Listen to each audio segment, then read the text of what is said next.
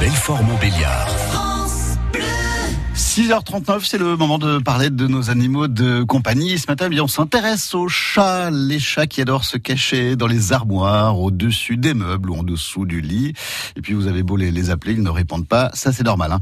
Il y a des situations plus inquiétantes. C'est ce que nous voyons aujourd'hui avec notre spécialiste Karine Vermogo au micro d'Alexandra Men. Bonjour Karine. Bonjour.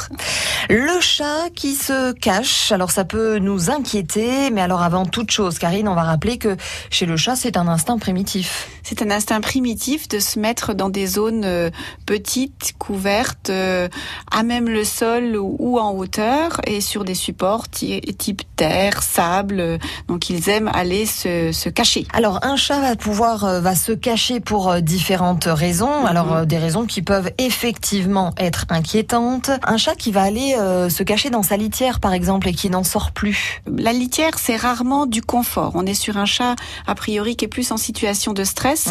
ou parce qu'il y a eu un changement, de la nouveauté pour lui, une peur, de la maladie, de la souffrance, hein, quand même. Ayons les bons réflexes et pensons qu'éventuellement quelque chose ne va pas, surtout s'il ne l'a jamais fait avant. Ça peut être aussi euh, la fatigue du chat qui revient de son petit périple de trois jours. Le, le, le chat, vraiment, son, son premier médicament, euh, ça va être le repos. Et pour être tranquille et bien dormir sans être dérangé, il faut vraiment aller dans des zones où le propriétaire va peu voire jamais, euh, d'où la nécessité de trouver des cachettes, comme ça le propriétaire euh, l'oublie. Et puis un chat peut se cacher lorsqu'il est malade, lorsqu'il vieillit.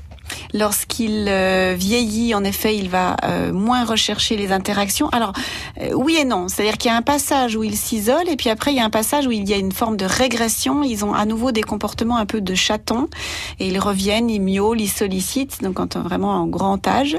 Et quand il est malade, en effet, il recherche l'isolement pour se réparer. Lorsqu'il est blessé aussi, suite à une promenade. Suite à une promenade, voilà, il peut se faire mal. Il va réparer, il va lécher, il va se reposer, il va se calmer, s'apaiser.